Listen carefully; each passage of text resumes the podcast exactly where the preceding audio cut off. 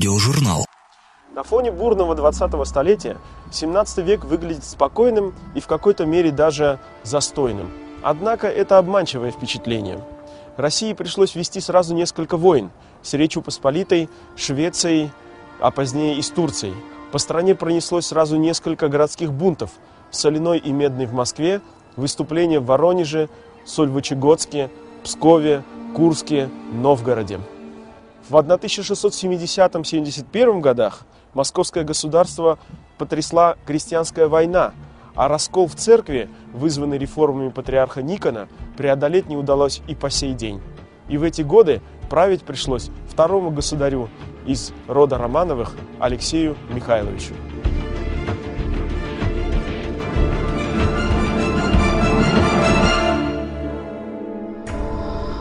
В ночь с 12 на 13 июля 1645 года его отец, царь Михаил Федорович, умер, неожиданно и тихо. Однако успел благословить на царство единственного оставшегося в живых сына. Бояре и двор быстро присягнули новому государю, и Алексей Михайлович стал царствовать. Но не править. Много ли знал и умел 16-летний подросток, даже при том, что люди Средневековья взрослели раньше? Конечно, он прошел курс наук, выучился читать по азбуке и псалтыри, освоил литургические тексты ежедневных служб по часовнику и церковные песнопения по Актоиху. Петь царь любил и даже сам сочинял церковные распевы. А вот писал неряшливо, как курица лапой. Так он же не подьячий какой. В итоге на московском троне оказался живой и подвижный юноша, любитель душеспасительного чтения – и вместе с тем заядлый охотник, любитель пострелять из лука. Только управлять страной его никто не учил. Этим делом занялся его воспитатель-дядька, влиятельный боярин Борис Морозов, которому юный царь доверял всецело. Морозов отодвинул от трона других представителей знати – черкасских, шереметьевых и даже царскую родню. Он сам возглавил важнейшие учреждения приказы, отвечавшие за здоровье и безопасность царя, и финансы – Молодого царя правильно женили. Выбранная самим Алексеем невеста, Афимья Всеволожская, от туго затянутых волос на смотринах упала в обморок и отправилась в ссылку.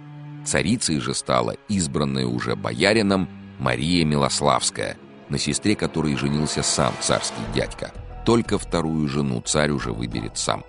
Правительство Морозова попробовало перенести тяжесть обложения на косвенные налоги – в 1646 году цену на соль увеличили в три раза, и ее перестали покупать.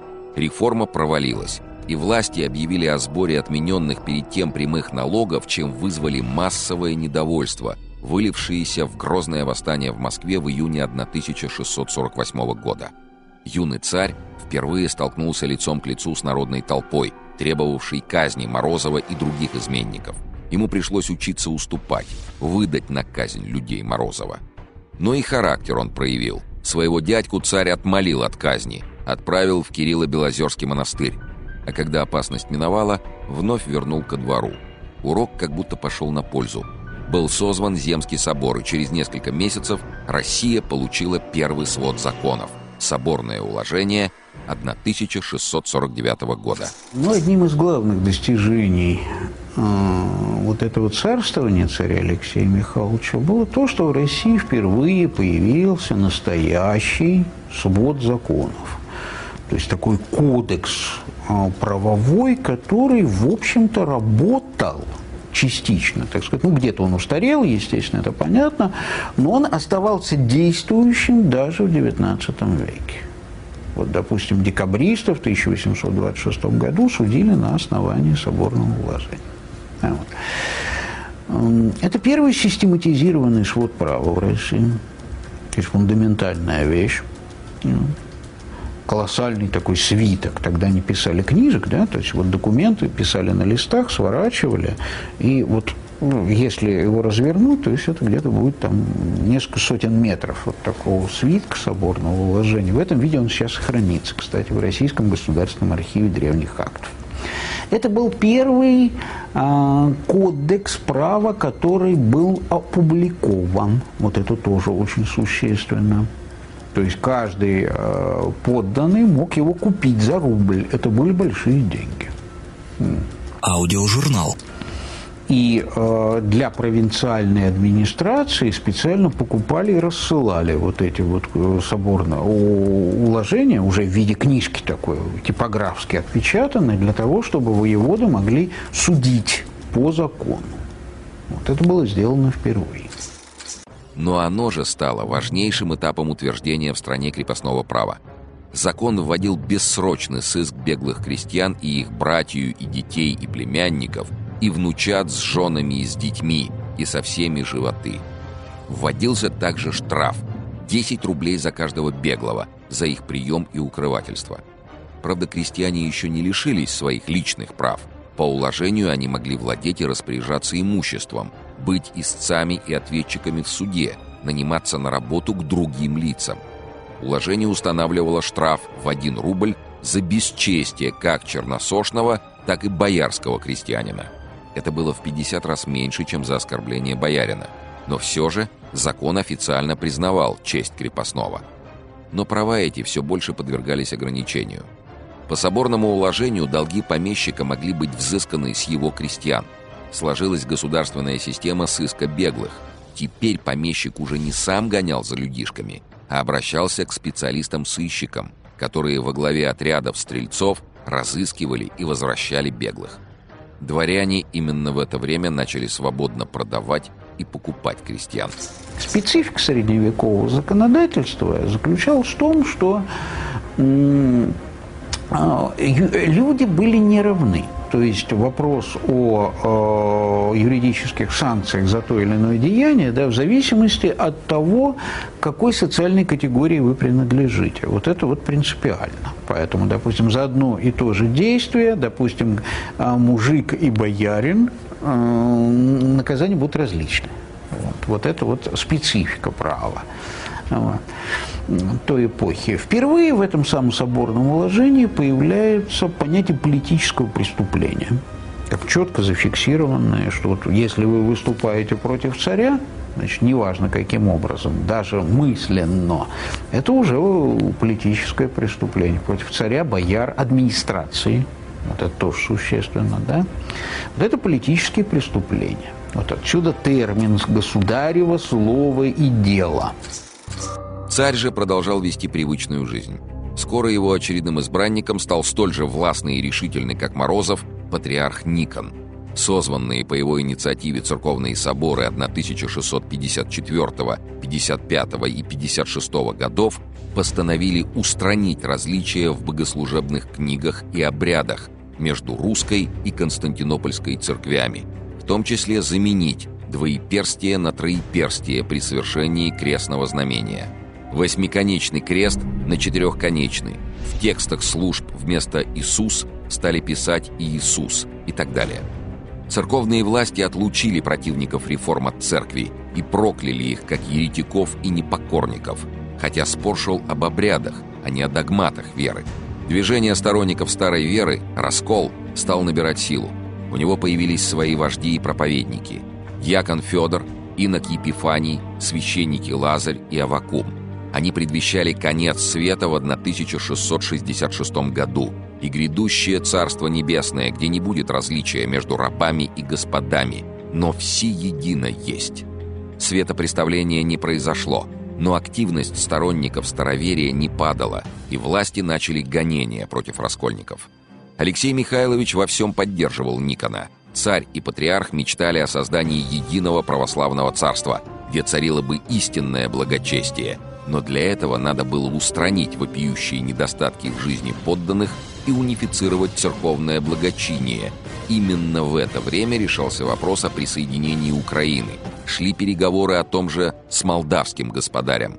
Никон показал себя энергичным политиком и крепким хозяйственником, а его положение особенного друга и наставника молодого царя давало ему огромное влияние на государственные дела – с 1652 года его, как и Филарета, стали называть «великим государем».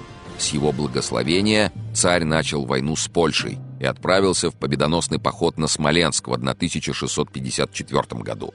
А Никон стал для царя чем-то вроде ну, такого старшего брата-наставника. Вот. То есть человеком, который при молодом царе Алексее Михайловиче фактически управлял государством. В прямом смысле слова, особенно когда царь куда-то уезжал, вот Никон оставлял таким вот ИО царя. Вот. И он вполне с этой работой справлялся. Он был человек жесткий, энергичный, требовательный. Он тоже получил титул великого государя. Вот. Но в отличие, значит, от предыдущей пары, вот царь Михаил и Филарет, они не были отцом и сыном. Поэтому закончилось это дело в итоге конфликтом, потому что царь, в общем-то, вырос, а двух царей, великих государей в одной берлоге, это неудобно, тем более по характеру Никон был не, не тем человеком, который мог подчиняться. Вот, собственно, это для него была, видимо, главная проблема. Во время тяжелейшей войны с Речью Посполитой Алексей Михайлович возмужал и превратился из юноши в мужчину, которого мы видим на портретах, полного, румяного, солидного, настоящего московского царя. Он красивый мужчина, около шести футов ростом, хорошо сложен, больше дороден, нежели худощав, здорового сложения, волосы светловатые, а лоб немного низкий. Его вид суров, и он строг в наказаниях, хотя очень заботится о любви своих подданных. Он всегда во время богослужения бывает в церкви, когда здоров, а когда болен, служение происходит в его комнате. В пост он посещает все ночные, стоит по пяти или шести часов сряду, кладет иногда по тысяче земных поклонов, а в большие праздники – по полутора тысяч. Великим постом он обедает только по три раза в неделю, а именно в четверг, субботу и воскресенье. В остальные же дни ест по куску черного хлеба с солью – по соленому грибу или огурцу и пьет по стакану полпива. Ежегодно в Великую Пятницу он посещает ночью все тюрьмы, разговаривает с колодниками, выкупает некоторых посаженных за долги и по произволу прощает нескольких преступников. Таким запомнил царя его врач Самуэль Коллинз. Царь искренне и глубоко верил в свое предназначение милостивого и справедливого самодержца, защитника православия. Алексей Михайлович требовал от подданных строгого выполнения определенных чином социальным статусом обязанностей, беспрекословной службы своему государю со всяким сердцем. Он вписался в существовавший в народном сознании идеальный образ праведного и благочестивого великого государя-царя. Царь должен был вести себя благолепно как в общественной, так и в личной жизни, осуществлять патерналистскую заботу о подвластных современники отмечали мягкий характер царя, склонность к созерцательности, но и вспыльчивость, когда государь мог лично поколотить иного боярина и тут же его пожаловать. Это вовсе не говорит о его каком-то, так сказать, вот таком мягком или нетвердом правлении. Он мог, во-первых, и отчитать, и там известно, что чуть ли не выталкивал заседание, то есть физически Боярскую думу, это он вполне мог, вот там и за бороду хватал, и, и выталкивал бояр. Он любил представать гостеприимным хозяином, порой даже чересчур. Когда в 1674 году жаловал духовника, бояр и дьяков думных, напоил их всех пьяными. Был он и примерным семьянином, хотя все же обратил высочайшее внимание на вдову стольника Ирину Мусину Пушкину. Родился сын Иван, которого Петр I будет называть братом но он же лично возглавлял государственную машину и стал первым самодержцем-бюрократом в нашей истории. Государи XVI века бумаг в руки не брали, это считалось невместным занятием для их сана, а царь Алексей уже в кабинете за собственным столом постоянно работал с документами. Он не ленился проверять расходные ведомости дворцового хозяйства, читал доклады послов и воевод даже во время церковной службы, сам правил грамоты – из-под его пера выходили десятки писем и сотни резолюций с похвалой или сосудом. «Так пишут дураки, а не воеводы», бросил царь в адрес нерадивого администратора, приславшего невнятную бумагу. Умел он и быть грозным. И как к тебе против всего нашего великого государя указу ратные люди соберутся, и ты потому же чинил над мятежниками родительный промысел – и был на Соловецком острове безотступно, что пых мятеж искоренить вскоре, и будет и учнешь над мятежниками чинить нерадетельный промысл, и тебе зато быть от нас, великого государя, в смертной казни без всякие пощады. Требовал он от воевода Ивана Мещеринова подавить сопротивление соловецких монахов, не желавших принимать реформы Никона. Дела постепенно занимают все больше времени. У царя вырабатывается привычка работать прямо в церкви. Там он выслушивает своих диаков, читает протоколы, выясняет, почему на какие-то челобитные не было дано ответа. Алексей Михайлович сам лично принимает участие в трех военных походах в 1654-56 годах. Правда, его функция в основном – это организация армии и ее снабжение.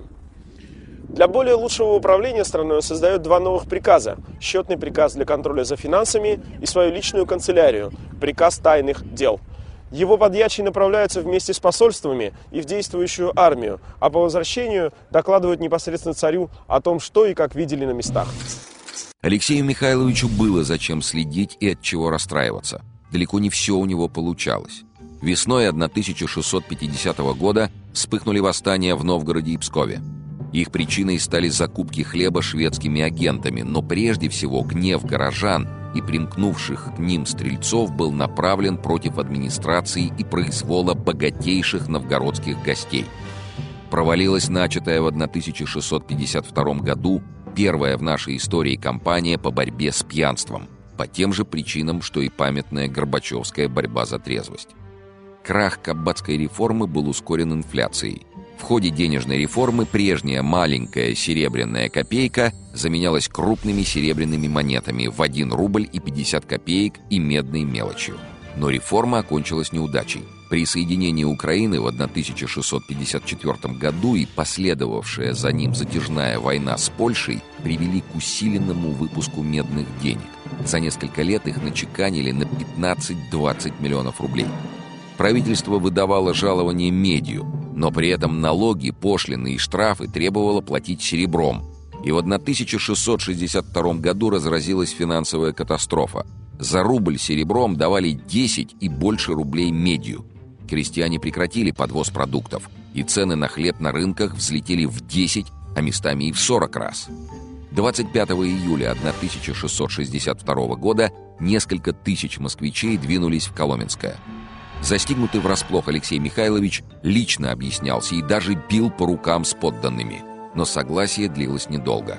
Тут как раз подоспели стрелецкие полки, и у стен дворца началась бойня. Погибли и утонули в Москве-реке около 900 человек. Еще 18 человек были казнены после следствия. 400 бунтовщиков с семьями отправились в Сибирь.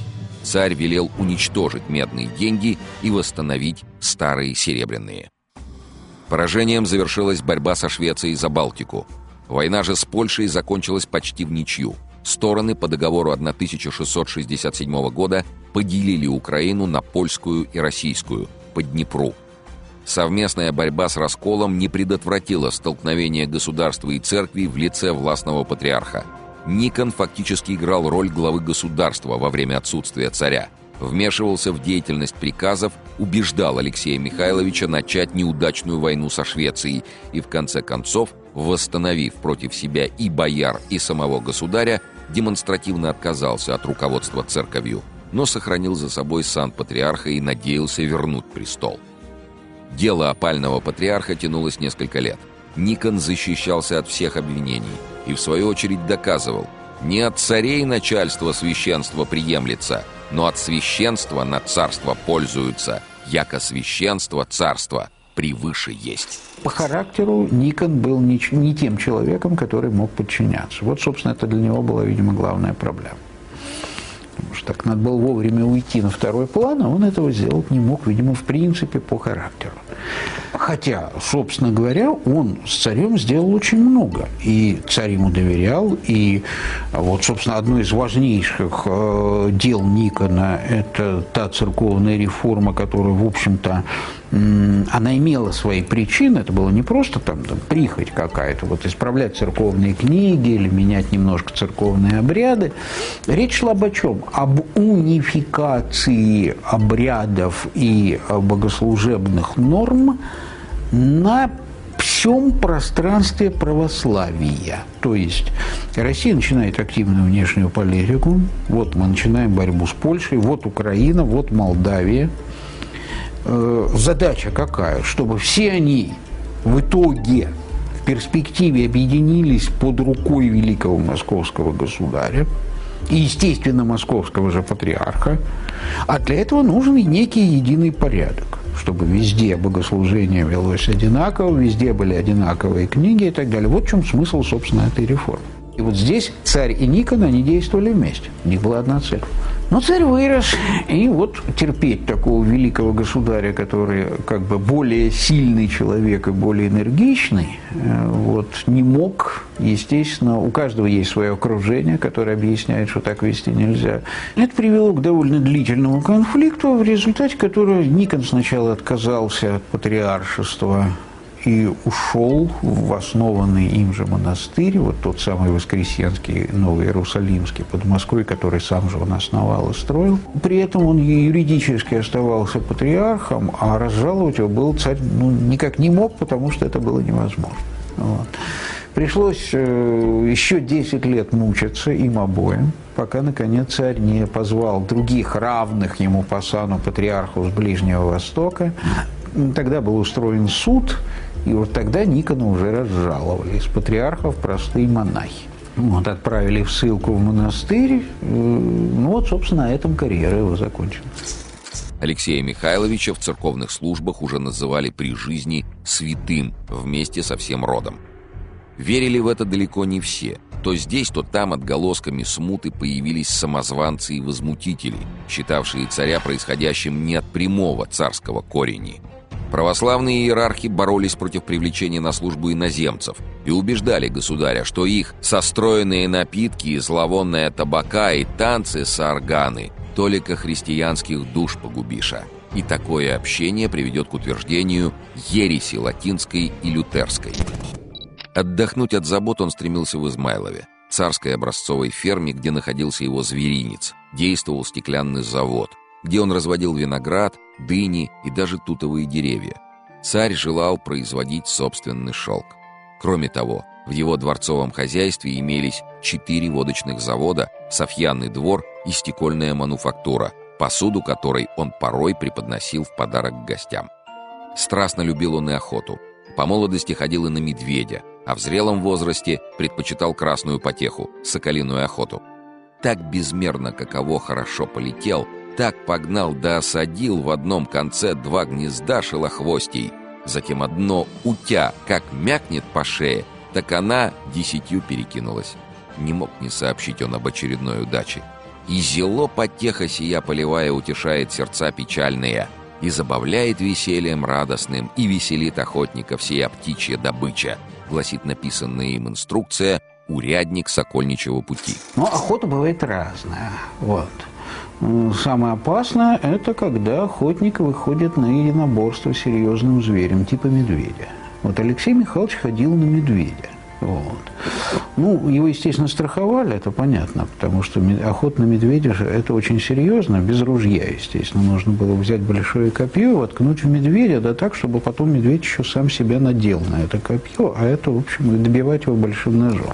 Это очень тяжело, и как получится, неизвестно. Тут серединка на половинку выходит, и медведь однажды царя помял. Все-таки. Консерватор по натуре он все же вводил новшества в культуре и быту – первые театральные комедийные действия. Парсуны, изображение реальных лиц с использованием иконописной манеры, но с индивидуальными портретными чертами, донесли до нас облик самого царя, царевны Софьи, боярина Ординана Щекина и других персонажей 17 столетия. При нем на русской службе находилось 300-500 иноземцев, проживавших в немецкой слободе. Рядовых в новые солдатские, драгунские и рейтерские полки сначала брали из добровольцев, беспоместных дворян, казаков и вольных людей. А с 1658 года стали проводиться наборы даточных людей по одному человеку со 100, 50 или 20 крестьянских дворов в пожизненную солдатскую службу. Оружие, гладкоствольные мушкеты и карабины в этих полках выдавалось государством. Полки делились на роты. Появились офицерские, прапорщик, поручик, капитан, полковник и генеральские чины – полках их обучали строю и стрельбе по европейским уставам, переведенным на русский язык, учению и хитрости ратного строения пехотных людей 1647 года. и к 1680 году полки нового строя насчитывали уже 80 тысяч человек, половину русской армии. Аудиожурнал. Первые Романовы смогли укрепить расшатанную державу. В XVII веке в число бояр постепенно проникали представители неродовитого дворянства. Одни из них выдвигались благодаря службе и царской милости. Так боярами при царе Алексее стали дипломат Афанасий Ордин-Нащекин или ближний боярин Артамон Матвеев – Вообще 17 век все-таки это вот век расцвета вот этой древнерусской культуры, казалось бы, это последний век, но это вот и расширение государства, расширение границ, собственно, до окончательного освоения Сибири, там выход России уже к Тихому океану, это все вот э, правление, наверное, такого самого колоритного, вот такого типичного древнерусского царя. В 17 веке росли новые опоры царской власти – бюрократия и новая армия. Наступил расцвет приказной системы. В середине столетия одновременно действовали уже 40 приказов, а в 1690 году 50. За 50 лет с 1646 по 98 годы количество дьяков и подьячих выросло почти в 5 раз – с 845 до 4646 человек. Бюрократизация шла и снизу. В 17 веке в 200 с лишним уездов московского государства стали присылаться из Москвы воеводы, сосредоточившие в своих руках военную, административную и судебную власть над местным населением. При воеводском дворе появилась приказная изба со своими дьяками и подьячими. Там имелось уложение, велось делопроизводство, хранились эталоны мер и весов. Но развитого аппарата власти у воевода еще не было, поэтому к делу он привлекал гарнизонных стрельцов – а также своих родственников и даже холопов. Страна оправилась от последствий смуты. Зажиточные торговые крестьяне и городские мужики, богатые, из вчерашних посадских или стрельцов, заводили собственное дело. Кузницы, маловарни, кожевенные заведения скупали по деревням домашний холст, а в городах – лавки и дворы. Английские и голландские купцы везли сюда из Африки, Азии и Америки колониальные товары – пряности, гвоздику, кардамон, корицу, перец, шафран, сандаловое дерево, ладан. На русском рынке пользовались спросом хлопчатобумажные ткани и цветные металлы, олово, свинец, медь, краски, привозимые тысячами штук стеклянные стаканы и рюмки и большие партии бумаги. Раскупались сотни бочек вин, белая французская, ренская, романею, красная церковная и другие. И водки, несмотря на их дороговизну в России, и импортной сельди. Из стран Востока шли хлопчатобумажные ткани. Служивые люди ценили сабли, изготовленные в иранском Исфагане.